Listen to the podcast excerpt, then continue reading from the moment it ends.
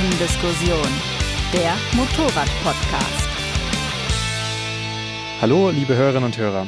In der heutigen Technikfolge soll es wieder einmal um etwas ganz Entscheidendes gehen. Zumindest ist es das für viele Motorradfahrer, wenn man in den immensen Diskussionsbedarf betrachtet.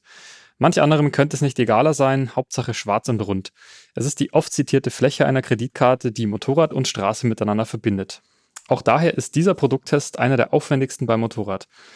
Wer es also jetzt noch nicht weiß oder nicht im Titel gelesen hat, wir sprechen heute über Reifen. Und wenn es um den Reifentest geht, dann dürfen zwei Kollegen nicht fehlen. Unser stellvertretender Chefredakteur Jörg Lose. Hallo. Und Reifentest Mastermind Carsten Schwers. Hallo. Hi Carsten. Ich bin Ferdinand Heinrich Steige, Reiseredakteur mit Vorliebe für Stollenreifen. Und als Eingangsfrage mal, äh, Jörg, vielleicht an dich. Mhm. Warum sind denn Reifen bei vielen Motorradfahrern so ein riesiges Thema? Ja, ich denke mal auf der einen Seite, weil jeder da so seine eigene Meinung hat, weil jeder seine eigenen Erfahrungen da mitbringen kann, sich einbringen kann. Ja, und weil das einfach ein Thema ist, über das man sich, wie bei vielen Sachen beim Motorrad, sich einfach gut austauschen kann.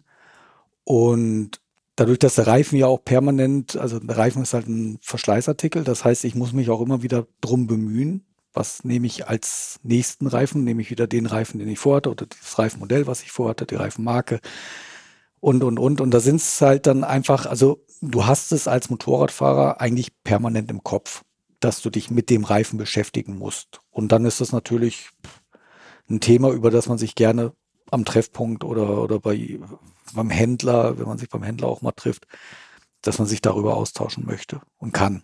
Herr Kasten, du hast gerade eben schon gesagt, it's the man, not the machine. Äh, findest du, das ist eine überbewertete Diskussion? Nee, überhaupt nicht. Also ich denke mal, das ist das Medium zwischen dem teuren Motorrad, was man sich gekauft hat, und der Straße. Also im Prinzip verbindet der Reifen das Motorrad mit der Straße. Und da erwarte ich natürlich maximale Performance oder Sicherheit oder was auch immer. Ja. Also wenn ich mir jetzt so die äh, letzten Reifentests so der letzten Jahre anschaue, dann, also mir scheint es so, dass die Reifen eigentlich immer näher beieinander liegen. Also dass eigentlich so, ja, so die, die überlieferte Aussage auch so mancher Kollegen ist ja oft, ja, heutzutage gibt es keine schlechten Reifen mhm. mehr.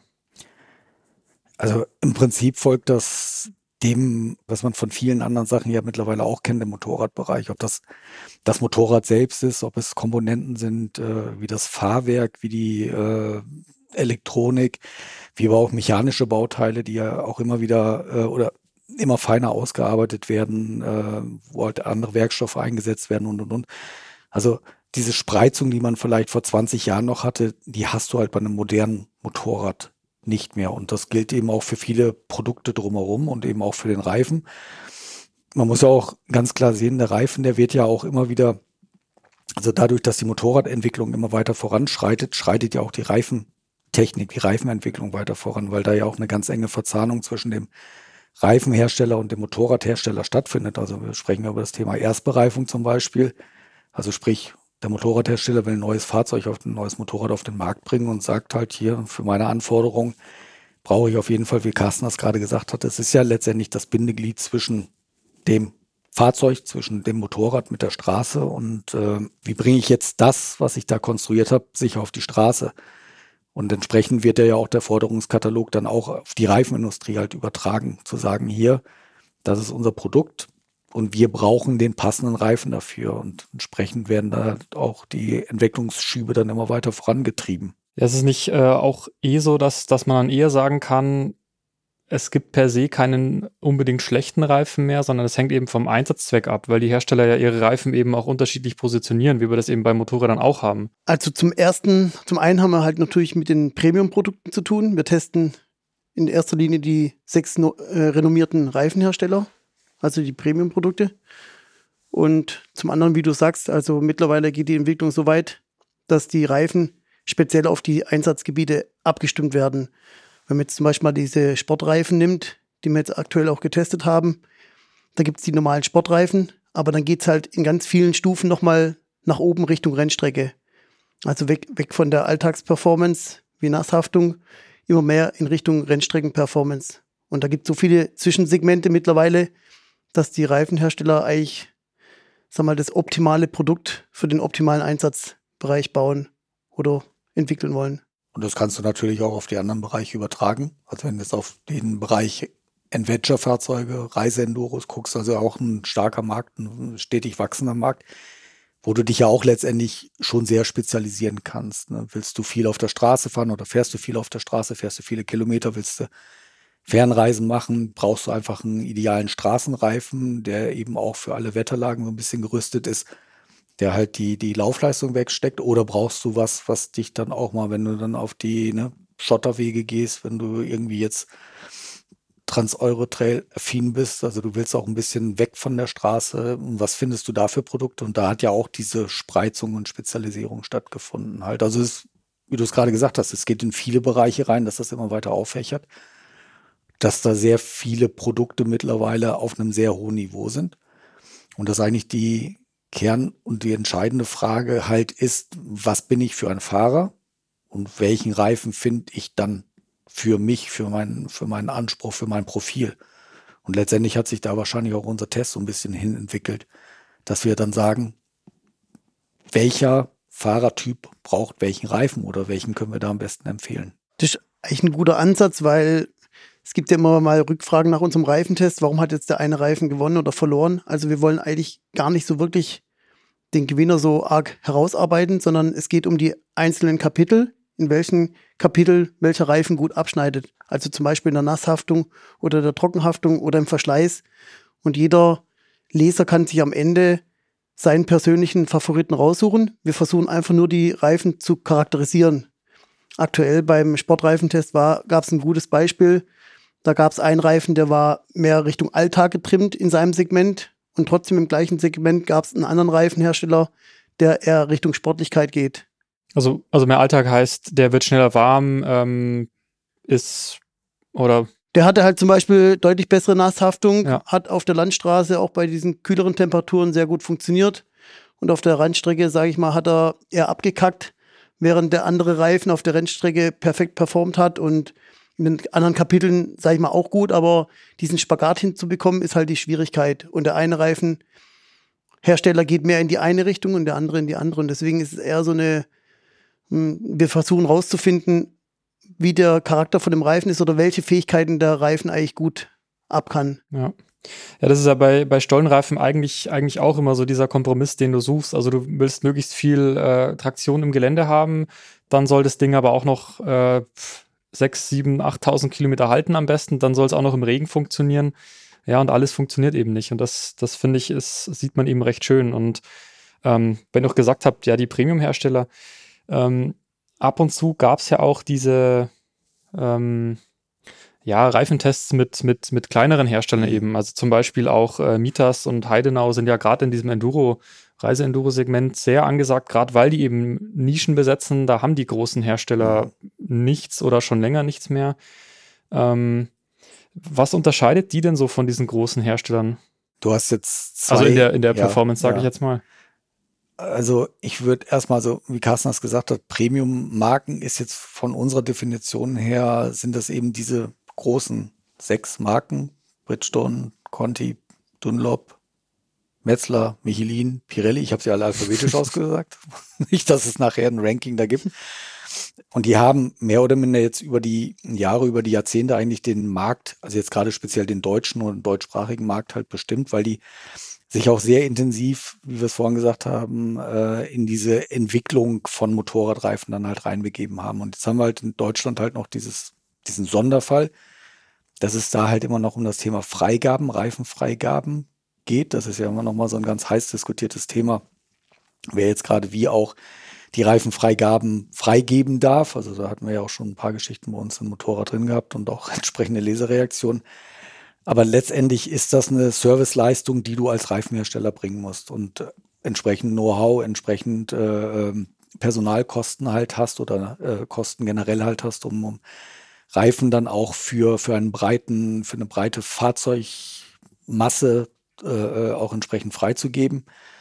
Und bei diesen kleineren Marken oder bei diesen Exotenmarken, die auch dann immer wieder neu in den Markt halt reindrängen, und sagen halt, okay, das ist ein interessanter Markt vielleicht, da wollen wir auch rein, da können wir auch Geld verdienen.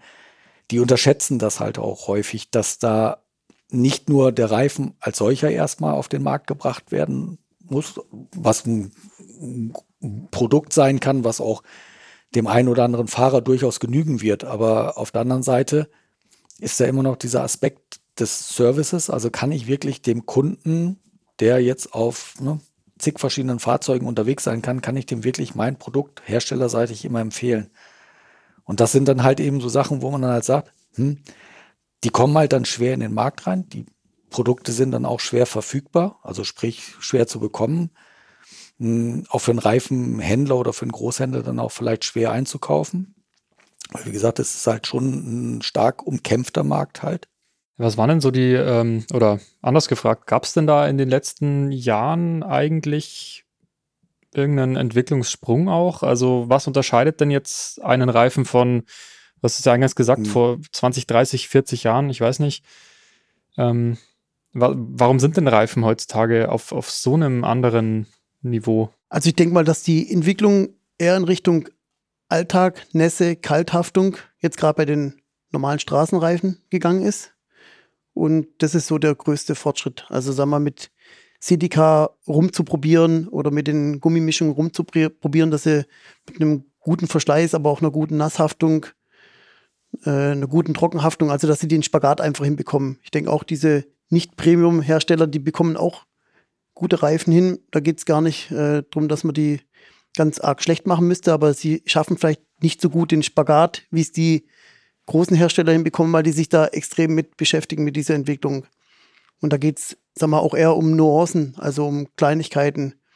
Aber das schaffen halt die Premium-Hersteller am Ende aufgrund von ihrer ja, hohen Verkaufszahlen, dadurch gute Entwicklung, viel Geld für Forschung zu investieren, besser wie jetzt kleinere Hersteller. Kann ich da ganz ja. kurz gleich einhaken? Das ist eigentlich auch eine schöne Geschichte, wie du es gerade erzählt hast, die wir mal vor hm, bestimmt jetzt auch zehn Jahren mal gemacht haben, wo Ferdi, was du gerade angesprochen hast, äh, mal auch günstig Reifen oder billig Reifen oder äh, sagen wir mal wert, wertfrei halt Exotenmarken halt versucht haben, so ein bisschen unter die Lupe zu nehmen, was können die überhaupt? Also die wollen jetzt hier in den Markt rein, die bieten jetzt nicht nur irgendwelche, äh, ja, so professionellen Ho Chi Minh-Reifen an, die da irgendwie dann doch dir irgendwann um die Ohren fliegen, wo sich dann plötzlich die Lauffläche löst und und und.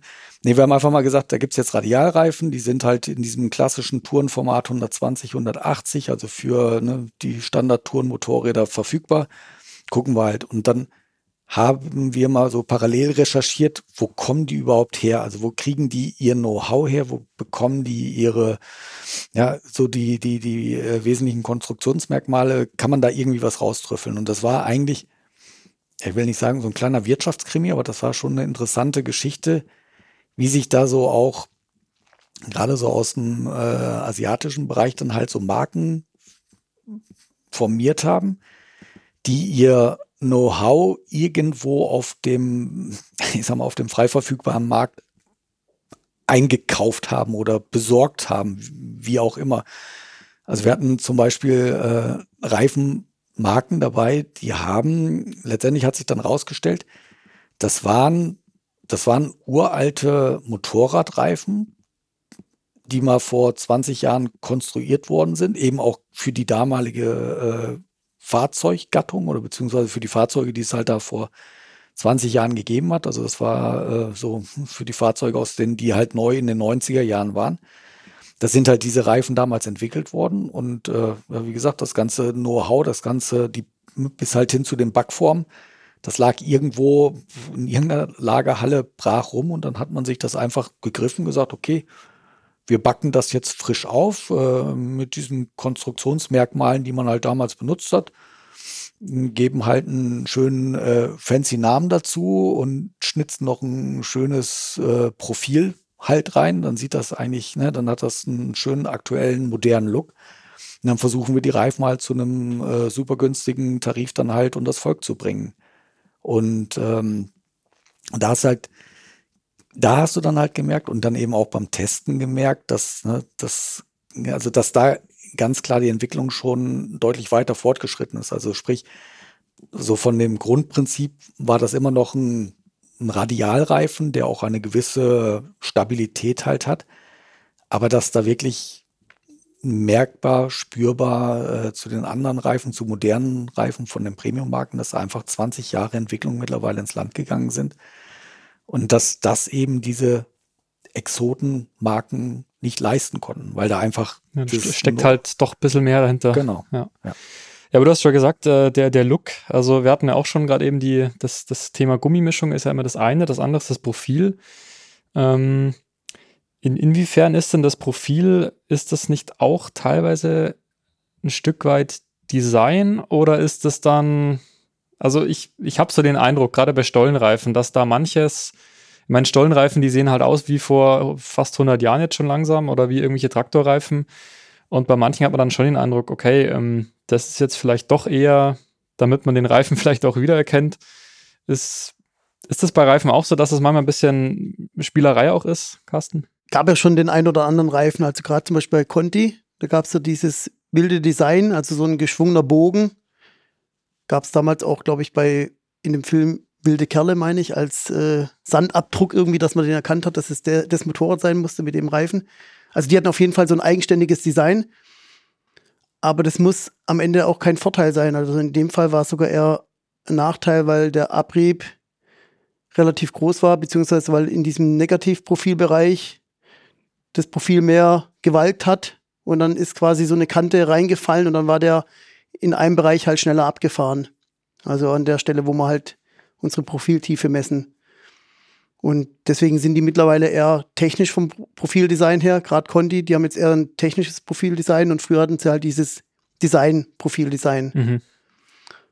Und bei den Offroad-Reifen, also ich finde, da gibt es schon auch viele Unterschiede, dass einfach, dass der Spagat noch viel extremer, also will ich wirklich im Gelände fahren, also sind die Profilblöcke alleine freigestellt, dann walken sie mehr und der hat wenig Kurvenstabilität oder sind sie doch ein bisschen zusammenhängend und da sieht man eigentlich schon die Unterschiede, wie es bei aktuell bei den Reifen zum Beispiel Pirelli Rally STR oder halt ohne STR. Ja. Und da sind die Profilblöcke miteinander verbunden, um einfach mehr Stabilität zu geben. Und im anderen Fall, in der, in der Rallye-Version ohne STR, sind sie frei und dann können die natürlich mehr Dreck wegschaufeln. Dafür haben sie auf der Straße halt weniger Stabilität da habe ich auch das Gefühl, dass du da schon relativ viel ableiten kannst vom Profil. Ja, wie, wie, wie gepfeilt ist das, äh, wie stark gepfeilt, ähm, dann auch diese Reifenflanke, wie viel, ja, kann man da dann vielleicht die Seitenführung in los, auf, auf losem Schotter oder Sand oder was auch immer ableiten. Aber da bin ich manchmal eben auch nicht so sicher, ob ich mich da vielleicht nicht auch ein bisschen täuschen lasse. Ich finde, also, bei, den, bei den Profilreifen geht es auch vielen Leuten so, dass es einfach geiler dann aussieht für das äh, Motorrad. Ja. Also man kennt es ja, äh, ob das jetzt eine S1000 ist, die mal auf TKC 80 stand, also oder halt einfach so eine Enduro sieht natürlich cooler aus, wenn so ein richtig grober Reifen ist, wie wenn es ein mit einem geschlossenen Profil. Aber in der Funktion ist es ganz klar auf der Straße schlechter und ja, im Gelände klar. ist okay. Ja. ja.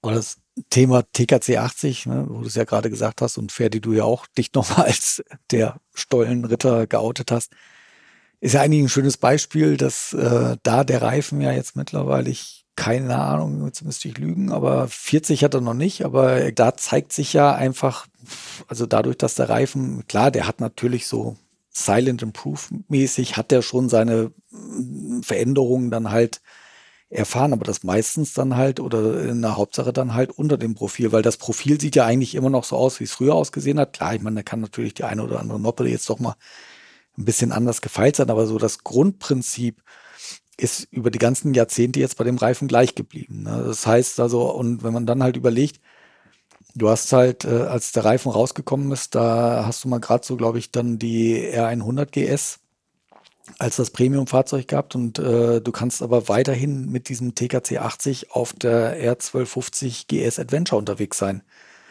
Also irgendwie äh, scheint dieses das Profil auf jeden Fall äh, äh, so ein, ne, eine universaltaugliche Waffe zu sein. Aber da kommen wir auch zum nächsten Punkt, glaube ich, dass ja auch, äh, das wird mit Sicherheit im Bereich der Naked Bikes und Tourensportler genauso sein wie bei den Enduros, dass einfach auch irgendwann diese Notwendigkeit da war, das Reifenformat anzupassen. Also ich sag mal so vor 10, 20 Jahren war es bei den Reiseenduros ja eher noch dieses äh, 1180 19 vorne und 150, 70, 17 hinten. Ja, und jetzt hast du eben breitere die Reifendimensionen, weil du einfach 160 PS äh, mhm. Großenduros hast, die damit einfach scheinbar nicht mehr klarkommen. Also immer mehr Leistung, ja. mehr höhere Höchstgeschwindigkeit. Ja.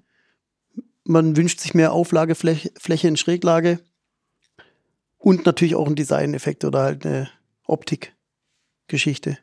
Aber jetzt nochmal der Punkt mit dem Profil.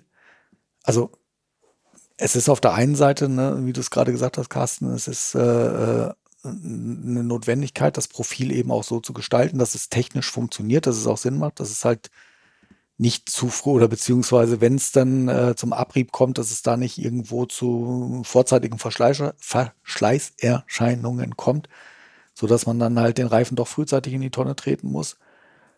Ähm, aber wenn man halt, also, oder wie wir ja jetzt schon über viele Jahre, Jahrzehnte diese Reifen betrachten, also so diese, diesen Universalmix gibt es dann doch nicht, weil jeder ja immer noch mit seinem Design, Profildesign so seinen eigenen Stiefel fährt. Also wenn ich jetzt auch nochmal so in Richtung Michelin denke, mit diesen Lamellen, die sie da nochmal mit reingearbeitet haben, oder beim Metzler war es ja auch mal eine Zeit lang so, da hatten die auch ein sehr spezielles äh, Profildesign versucht zu äh, etablieren, was auf der einen Seite so ein bisschen natürlich der Hingucker-Effekt sein sollte, aber auf der anderen Seite irgendwo auch eine technische Funktionalität haben sollte. Aber jeder backt da immer noch so seinen eigenen Stiefel, glaube ich. Ja, ich glaube, die größere Entwicklung ist eher in Richtung Gummimischungen oder mehr Laufstreifen gegangen, wie das es dann über das Profildesign, zumindest mal bei den Straßenreifen, also bei den Offroad-Reifen sehe ich schon auch so, dass es da einen größeren entscheidenden Effekt hat, aber bei den Straßenreifen ist es mehr über die Gummimischung und über Laufstreifen. Mhm. Also ist ja auch nicht so, dass einfach, sag mal, das Wasser durch diesen Negativprofilanteil da besser verdrängt werden kann, auch, aber letztendlich ist der Anpressdruck so groß, dass das Wasser sowieso verdrängt wird zu allen Seiten. Also aber es wird in den Pressemeldungen, also wenn man jetzt gerade überlegt, die, wenn, wenn dann über die neuen Reifen, also wenn die neuen Reifengenerationen vorgestellt werden, dann ist dieses Thema ne, technisches Profildesign und äh, Drainagefunktion ja, und das, das äh, fällt mir eben auch immer auf. Das, dann das, das wird da also die neu gestalteten Profilblöcke mit der und der Kante genau, und ja, äh, ja, ja, da weiß man dann auch immer nicht so ganz genau als Laie. Ähm, also da hast du das Gefühl, das äh, macht 90 Prozent aus, aber äh, ich glaube, so wie Carsten das gerade gesagt hat, ist das eher so ein, ein Anteil, der so im niedrigen zweistelligen Prozentbereich eine Auswirkung hat. Es gab einen Fall, das hatten wir auch mal bei dem Pirelli-Reifen, da hatten die so ein Y-Negativprofil und dieses Y mit diesem, da wo sich die drei Linien äh, treffen quasi, äh, das war genau im Schulterbereich und deswegen war dort halt der Verschleiß extrem hoch. Also das haben sie dann abgestellt, sodass es nicht genau in diesem Schulterbereich bei 30 Grad, sage ich mal, äh, irgendeine Kante gibt, wo dann dadurch der, der Abrieb am größten ist oder sagen wir eine Kante rund wird. Über Profil können wir noch gerne weiterreden, da fällt uns ja. immer noch mal wieder was ein. Nee, also um, um, um noch mal zum äh, Anfang auch zu, zurückzukommen, warum das so ein großes Thema ist. Man liest ja dann auch viel in Foren, das ist ja wie bei so einer Öldiskussion oder bei Fahrwerksdiskussionen und ähm, ich habe schon den, Eindruck auch, ja, dann äh, gibt es da drei Leute, dann kommt ein neuer Reifen raus, habt ihr den schon ausprobiert und, und irgendjemand stürzt dann unglücklich und ähm, warnt dann schon vor dem Reifen, weil er dann eben auch kein Vertrauen mehr da drin hat. Also das, das kann man ja auch nachvollziehen. Aber ich habe dann, ich versuche mir dann immer zu denken, wie viele Leute fahren denn auch mit diesem Reifen und sind eben nicht gestürzt? Oder war es dann nicht doch, du kannst es halt einfach nicht sagen. War das dann eine unglückliche Stelle, irgendein Öl, eine Ölspur, die du nicht gesehen hast und so weiter. Das, also da, da bin ich voll ja. auf deiner Seite. Erstmal funktionieren die Reifen alle sehr gut. Der, der größte, größte Fortschritt ist einfach, nachdem man Reifen vielleicht 3.000, 4.000 Kilometer gefahren hat oder länger, neuen Reifen draufzuziehen. Dann fühlt sich schon mal das Motorrad um Welten besser an. Wir haben halt den Vorteil, wir fahren auf exakt den gleichen Motorrädern mit den unterschiedlichen Reifen und können dann wirklich die Nuancen rausarbeiten in Sachen Handlichkeit oder Rückmeldung oder dann auch auf dem Test Testgelände die Nasshaftung. tendenziell ist aber erstmal für jeden, jeder Premium-Reifen erstmal eine gute Wahl. Also oder äh, er macht da erstmal nichts falsch. Es gibt schon vielleicht mal den ein oder anderen Reifen, der in der Vergangenheit nicht so gut performt hat, aber das immer gleich auf den letzten Sturz zu beziehen, hm. würde ich auf keinen Fall so sehen, ja. Ja.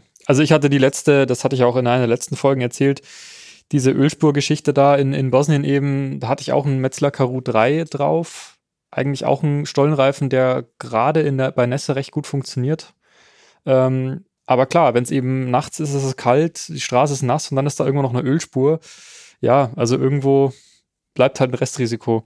Ja, und du kannst ja. die Physik da auch nicht komplett ausbremsen genau. halt. Ne? Und ja, final, jetzt überleg mal, also Carsten hat es ja gerade schön beschrieben. Also du fährst dein Motorrad äh, mit dem einen Reifen, bist mit dem 3, 4, 5.000 Kilometer unterwegs gewesen. Der fühlt sich am Anfang richtig toll an und du schießt dich auf den einen. Und natürlich lässt der irgendwann nach und funktioniert dann auch nicht mehr so. Also letztendlich Verschleißerscheinungen sind einfach da. Deshalb muss ja auch dann irgendwann den Reifen wechseln halt. Und, ähm, und dann kommst du dann halt eben auf dem neuen Reifen daher und natürlich, das fühlt sich, also ne, klar, super Tuning-Maßnahme, weil dein Motorrad fährt sich plötzlich wie neu, wie ausgewechselt. Du musst dich auch aber erstmal wieder neu drauf einschießen. Äh, du hast auch nicht diese Vergleichsmöglichkeit und ähm, ja, wie gesagt, also vielleicht geht da auch manchmal dann einfach, ja, das Pferd mit einem durch oder äh, wer garantiert dir denn, dass du, also ich meine, du sagst halt, du bist jetzt ne, zehnmal, nein, 20, 50 Mal durch diese Kurve gefahren und immer gleich, immer die gleiche Schräglage und äh, es passt alles und beim 51. Mal liegst du plötzlich auf der Klappe und sagst, ja, aber ne, das kann jetzt nur an dem Reifen liegen, den du gerade neu aufgezogen hast. Mhm.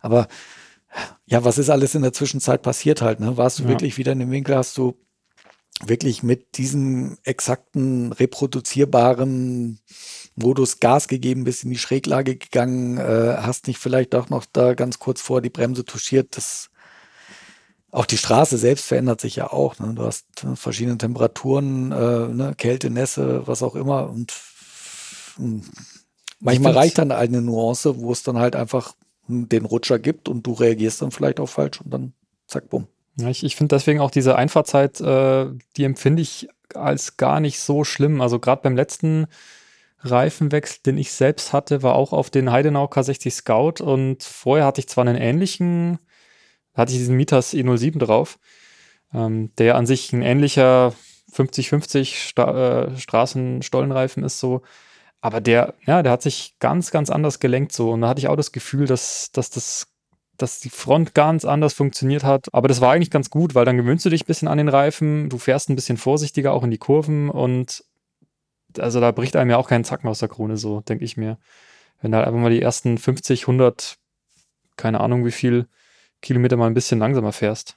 Wie gesagt, die Reifen sind erstmal auf einem Top-Niveau und es trennt sich dann die Spreu vom Weizen erst in einem extrem äh, sportlichen Bereich, ja. sag ich mal. Also ich sehe es immer auf der Landstraße bei trockenen Bedingungen, da performen alle Reifen relativ mhm. gut. Also Rennstrecke ist ein anderes Thema, gar keine Frage, aber jetzt sag mal eine normale Landstraße. Wenn die Nässe dazu kommt, gibt es Unterschiede, aber die sind wirklich in einem deutlich höheren Bereich, wie man normalerweise auf der Landstraße unterwegs ist. Und da kann man deutliche Unterschiede rausfahren, aber die sind auf keinen Fall so, dass die, wenn man bei, bei einer normalen Fahrweise hinfliegen würde, dass es an dem Reifen gelegen mhm. hat. Also so würde ich es nicht beschreiben. Äh, Lass uns da ganz kurz, ja? ich, ich unterbreche dich jetzt eiskalt, nee, sorry. Aber das passt eigentlich ganz, ganz, ganz schön dazu und wirft doch nochmal einen schönen Blick auf unseren Reifentest, so wie wir das, den ja den machen. Den wollte also, ich langsam mal ja, ja. rauskommen. Okay, dann passt das ja genau. zwei. Zwei, ein Gedanke. Nee, äh, dadurch, dass wir ja, wir hatten es ja, oder Carsten hat es ja eingangs erwähnt, ne, wir fahren ja immer auf den tupfengleichen Motorrädern. Also letztendlich, wir haben einen Fuhrpark, wo wir halt sagen, wir brauchen jetzt für sechs Reifen brauchen wir sechs tupfengleiche Fahrzeuge, damit wir auch die exakt vergleichen können und dass die auch alle gleich belastet werden. Und da machen wir dann, dann haben wir natürlich nicht nur sechs Motorräder, sondern brauchen auch sechs Fahrer. Wir sprechen jetzt über diese sechs Premium-Marken, die wir halt dann immer, meistens immer dabei haben. Und wenn wir dann unsere Verschleißtour machen, wo wir dann 2000, früher sind wir bis zu 5000 Kilometer teilweise gefahren, aber ne, irgendwann ist es auch nicht mehr darstellbar. Und wir haben auch mittlerweile festgestellt, dass einfach ne, 2000 Kilometer auf der Landstraße auch ein richtig gutes Ergebnis dann halt abliefern, was man dann äh, auch gut darstellen kann. Wie lange äh, seid ihr da unterwegs eigentlich? Also, also rein. Äh, also 2000 Kilometer durch. Wie ja, viele Tage? Ja. Also eigentlich von den Tagen her ist es überschaubar. Es sind halt fünf, sechs Tage. Aber man muss natürlich dazu sagen, dass wir diese Geschichte, diesen Reifentest dann auch während dieser Verschleißtour produzieren. Und das weißt du ja auch. Ja. Du aber für, halt die, für die Hörer jetzt als. Ja, nee, nee meine, ja. Für, weißt du ja auch, dass da nochmal so du musst halt Sachen mitproduzieren, du musst Fotos machen, ja. du musst äh, äh, ja sowieso ne, tanken, das gehört auch dazu, essen, trinken. Man muss auch mal und, schlafen.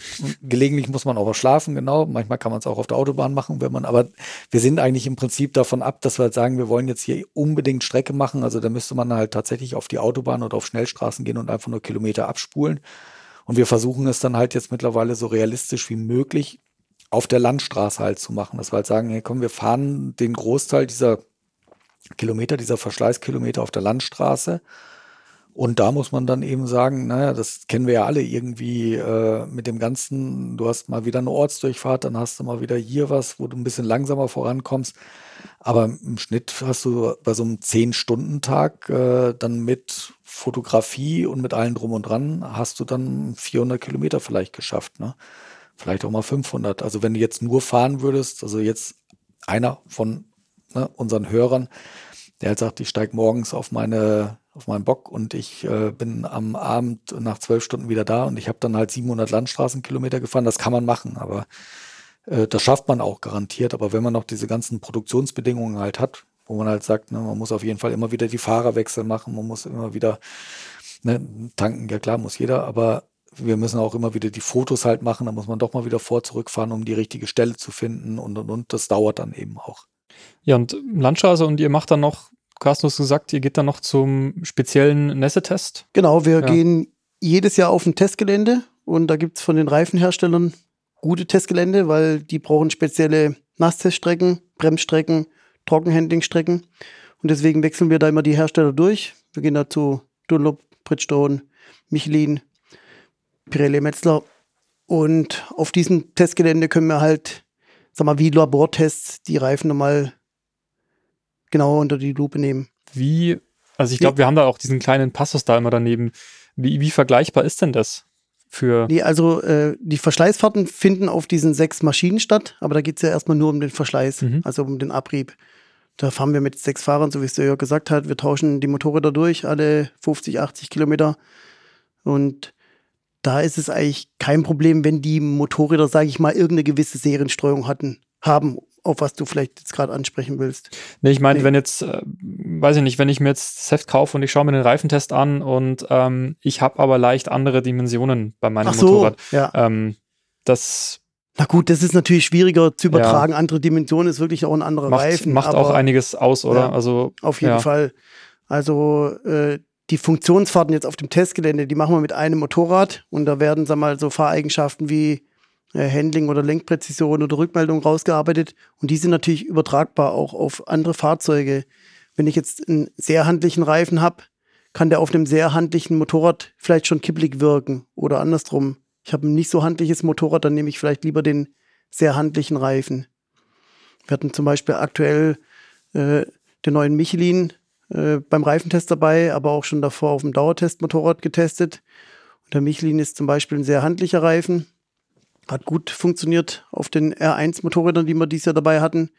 Und auf unserem Dauertestmotorrad, der BMW S1000 RR mit Carbonfelgen, war er schon eher kippelig oder sehr handlich, weil die ohnehin schon unglaublich handlich ist mit diesen trotz, leichten. Genau, trotz gleicher Dimension. Genau, trotz mhm. gleicher Dimension. Also es verschiebt sich vielleicht das Raster, aber die Grundeigenschaften von, den, von diesen getesteten Reifen, die sind, die sind gleich. Genauso wie jetzt Nasshaftung. Wenn wir äh, die Nasshaftung testen, dann ist äh, die Haftung bei dem einen Reifen besser oder schlechter. Also das ändert sich vielleicht in der Dimension, aber nicht auf einem anderen Motorrad. Mhm. Und das kann man auch, glaube ich, also da kann man halt tatsächlich gut übertragen halt oder beziehungsweise kann jeder, auch wenn er jetzt ein anderes Motorrad hat, wenn er eine andere Dimension hat. Und das ist ja auch immer noch das merkst du ja auch von den Zuschriften her, dass das die Leute tatsächlich sehr stark interessiert, wie funktioniert der Reifen im Worst Case. Also wirklich, ich muss bei Regen fahren. Wie bremst er bei Regen? Wie sicher kann ich damit durch eine Kurve fahren? Also wie ist das Haftvermögen? Und diese Grundcharakteristik, die du dann halt im Reifentest rausgearbeitet hast, äh, das ist halt schon für dieses Reifenmodell ist das schon äh, sehr gut übertragbar, dass du auch sagst, wenn du jetzt keinen 180er hast oder 190er, was wir gefahren haben, sondern 160er, das ist ja letztendlich das, was Carsten auch vorhin gesagt hat. Das ist halt auch so das Thema, ne, wie ist der Reifen aufgebaut, gerade die Gummimischung.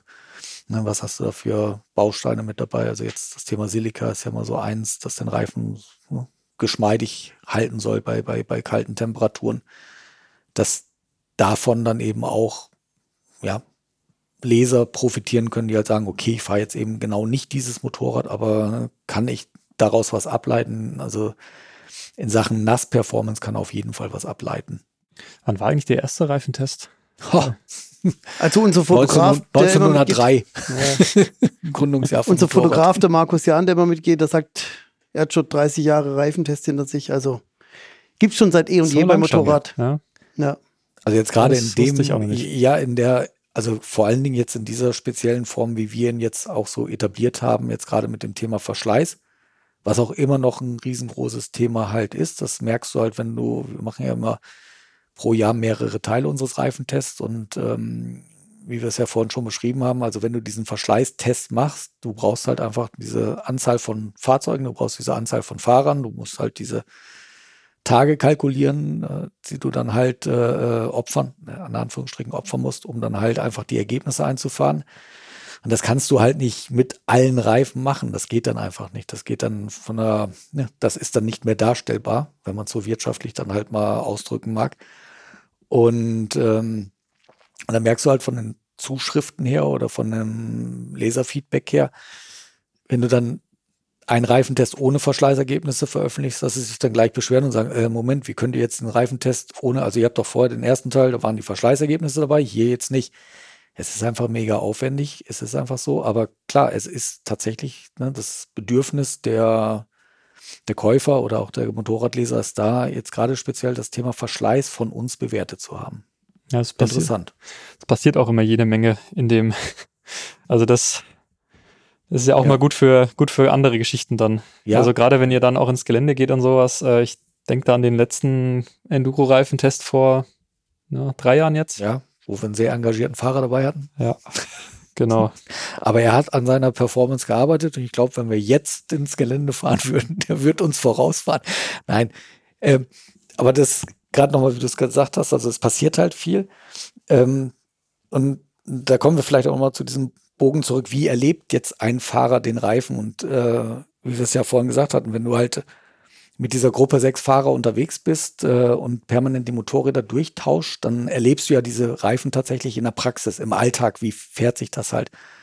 Und äh, ja, klar, du hast es ja eingangs gesagt, hier, ne, Carsten, Mastermind von Motorrad in Sachen nicht nur Reifentest, sondern auch in allen anderen technischen Expertisen im Top-Test etc. pp. Mr. Alpenmasters. Ich höre jetzt auf, der wird ganz rot. Nein. Aber allein wenn wir jetzt so auch dann unseren Stammtisch-Talk am Abend haben und sagen, hey, ne, also äh, auf der, du weißt ja ganz genau, auf dem Fahrzeug 2 ist die Marke hm, mit dem C, glaube ich, oder? Und dann äh, äh, echauffiert sich dann halt der andere Fahrer, sagt aber, nee, mit dem Fahrzeug 4 kann man viel besser fahren und und und. Das heißt also, wir haben jetzt auch, also jetzt mal blöd gesagt, sind wir dann auch sechs Typen, die Motorrad fahren. Und jeder hat so sein eigenes Fable, wie mhm. er Motorrad fährt. Jetzt fahren wir halt schon in einer komplett geschlossen in einer festen Gruppe und jetzt fährt da keiner seinen eigenen Stiefel, sondern wir fahren da wirklich im Prinzip wie so ein Konvoi dann halt wirklich, ne, tupfen gleich exakt und wie gesagt, tauschen die Fahrzeuge durch. Aber unterm Strich nach diesen 2000 Kilometern hat jeder seinen ganz eigenen Favoriten nachher. Oder sein, das Gefühl, dass er sagt, mit dem Fahrzeug oder mit diesem Motorrad, mit dieser Reifenpaarung auf dem Motorrad komme ich am besten klar. Mhm. Der andere sagt, das geht gar nicht, weil, und äh, man ja jetzt ganz hart gesagt, jeder ist gleich gefahren. Also der eine ist ja nicht dem anderen weggefahren oder der andere ist nicht hinterhergekommen. Aber ne, jeder Fahrer, jeder Fahrertyp hat irgendwo seinen ganz eigenen Stil und erlebt diesen Reifen dann ganz anders und äh, hat dann den einen oder anderen als Vorliebe. Und dann noch als Nachsatz, es gibt, und das ist jetzt auch im Prinzip, das schließt sich dann eigentlich wieder der Kreis, äh, es gibt keine echten Verlierer dann auch mehr. Also wir hatten früher, da haben wir mal irgendwann mit angefangen, dass wir gesagt haben, hey komm, wir küren mal die Favoriten der Fahrer. Aber wenn man einen Favorit kürt, will man natürlich auch einen Loser küren. Und das war nur mal vor, weiß ich nicht, lass es vielleicht zehn Jahre, sieben Jahre her sein. Da war das noch okay. Da hat man halt gesagt, oh, und da war man vielleicht auch so bei diesen in Anführungsstrichen Loser. Da waren vielleicht von diesen sechs Fahrern vier einer Meinung und gesagt, ah nee, mit dem kann man ja gar nicht fahren. Trotzdem aber zwei gesagt, ja, aber der ist jetzt gerade, wenn du mal richtig äh, das Gas stehen lässt, dann ist er richtig gut. Also da, wie gesagt, zeigt sich dann auch wieder die, Ja, ist die alles auf unterschiedliche Hin und Her. hohem Niveau halt. Aber jetzt, also wirklich in den letzten Jahren, es ist, äh, wir haben es jetzt auch aktuell beim Reifentest, der jetzt erscheint, da haben wir echt gesagt, nee, du kannst, realistisch kannst du jetzt keinen, in Anführungsstrichen, in die Tonne treten und sagen, hey, komm, der Reifen hat mir gar nicht gefallen. Sondern das war einfach durch die Bank weg. Sechs siehst du halt, das Feld ist so eng beisammen. Natürlich, jeder hat so seinen eigenen Charakter, Grundcharakter, aber du willst jetzt keinen irgendwie bashen und sagen, ah, nee, mit dem kann man nicht fahren. Das ist, glaube ich, auch so Glück und, und Fluch vielleicht auch, wenn man eben spät, äh, ja, oder halt noch nicht so lange Motorrad fährt, ja, dann kennt man halt einfach diese, diese viel zitierten Holzreifen, ja, die gibt's halt vielleicht heutzutage nicht mehr. Und dann kann man das vielleicht auch gar nicht so, so wertschätzen, was da für, eine, für einen riesen Entwicklungssprung drin steckt. Also, wenn du jetzt halt erzählst, wie es so vor 20, 30 Jahren war, ja, hab, haben wir noch irgendwas vergessen? Ja, äh, auf jeden Fall, äh, Kinder kauft immer neue Reifen. Das ist also, Carsten hat es ja schon gesagt, Ja, die beste beste- Tuning-Maßnahme Mhm. ist einfach, nun das Motorrad fährt sich einfach komplett anders. Ferdi, du hast ja gesagt, ne, man muss einfach sich auch wieder neu auf den Reifen einschießen, eingewöhnen. Ja, den Luftdruck äh, vielleicht auch mal, schadet vielleicht auch nicht, wenn man den vielleicht mehr als zweimal im Jahr kontrolliert. Das Ja. wäre vielleicht noch ein Tipp. Profil nachschnitzen tun wir nicht. Und äh, ja, genau, auch das äh, Thema Luftdruck hat es ja auch gerade gesagt. Also auf jeden Fall nachkontrollieren. Und äh, weil da kommen dann eben auch immer wieder die Fragen, ja, ihr fahrt aber bestimmt nochmal mit speziell angepassten Luftdrücken. Und da müssen wir auch sagen, nein, also es gibt halt ganz klar die Luftdruckempfehlungen vom Fahrzeughersteller und da sind auch gleichzeitig die Luftdruckempfehlungen vom, vom Reifenhersteller. Seit im Regelfall sind es ja bei den Straßenfahrzeugen, bei den normalen Straßenfahrzeugen 2.5, 2.9, also 2.5 vorne, 2.9 hinten. Und das sind auch exakt die Werte, mit denen wir halt im Test fahren. Ja, äh, vielen Dank euch beiden. Das äh, war, war doch ein spannender Einblick äh, und, und heißt eben auch, ja, dass Reifen eben nicht nur schwarz und rund und aus Gummi sind, was nicht falsch ist, aber es steckt eben doch noch ein bisschen mehr dahinter. Genau, und den äh, angesprochenen Reifentest äh, gibt's in Motorradausgabe Nummer 6. Die kommt am 4. März am Kiosk in den Handel oder nach Hause. Ähm, da habt ihr die Sportreifen getestet und dann gibt's als im, im Ausgabe 7 kommen dann die Touringreifen. Tourenreifen, genau. Genau. Also da jetzt auch schon genau die Tourenreifen, der zweite Teil, leider dann ohne Verschleiß, weil, Mhm. wie gesagt, das ist einfach ein Thema. Wir können es immer nur mit einer Gattung machen. Und ja, Teil drei ist immer noch so ein, ein technischer Teil, wo wir uns einfach nochmal so ein bisschen auch um das, äh, ja, um, um spezielle Eigenschaften Mhm. halt, dass wir vielleicht auch nochmal so technische Expertisen versuchen, so ein bisschen aus unseren Testergebnissen rauszuleiten. Und ja, wie gesagt, das Thema Verschleiß ist einfach ein großes. Gucken wir, ob wir das halt nochmal aufbereiten. Und ähm, ach so, ja genau, weil du es gerade gefragt hast, ein Tipp, aber das könnte vielleicht dann auch noch mal in Teil drei äh, eine Rolle spielen, also so aus aktuellem Anlass. Also wir wissen ja um die Lieferprobleme. Also jetzt ne, seit C-Zeiten haben wir so ein Problem, dass Fahrzeuge nicht kommen, dass es keine Chips mehr gibt. Ja, Reifen Und- gibt's auch nicht mehr. Und Reifen gibt es zum Teil eben genau auch nicht mehr. Und äh, deshalb auch jetzt der Tipp in die Runde. Ähm, erkundigt euch rechtzeitig bei eurem Händler, ob ihr noch einen Reifen bekommt, weil es kann sein, also wenn ihr dann halt mit einem fast abgefahrenen Profil auf den Hof kommt und dass der Reifenhändler sagt, ja, äh, Verfügbarkeit äh, März 2023 und dann würde das Fahrzeug ein Ah, bisschen ja, länger stehen. Nicht, dass du jetzt hier eine, eine Panik auslöst äh, und die Leute die, die Regale plündern. Ich kassiere jetzt keine Tantiemen dafür, aber es kann ein heißes Thema sein ja, und nicht, dass man's, dass es verrutscht. okay. Ja, guter Tipp. Ähm, die älteren Reifentests übrigens, zum Beispiel den Enduro-Reifentest, der war in den Heften 12 bis 14, äh, 2019. Der ist ja auch noch halbwegs aktuell. Also ich glaube, die Reifen gibt's auch noch alle, wenn ich so im Blick habe. Ähm, die könnt ihr auch noch nachbestellen, falls das, falls eine ähm, Bestellung eher äh, im Enduro-Reifensegment anstehen sollte.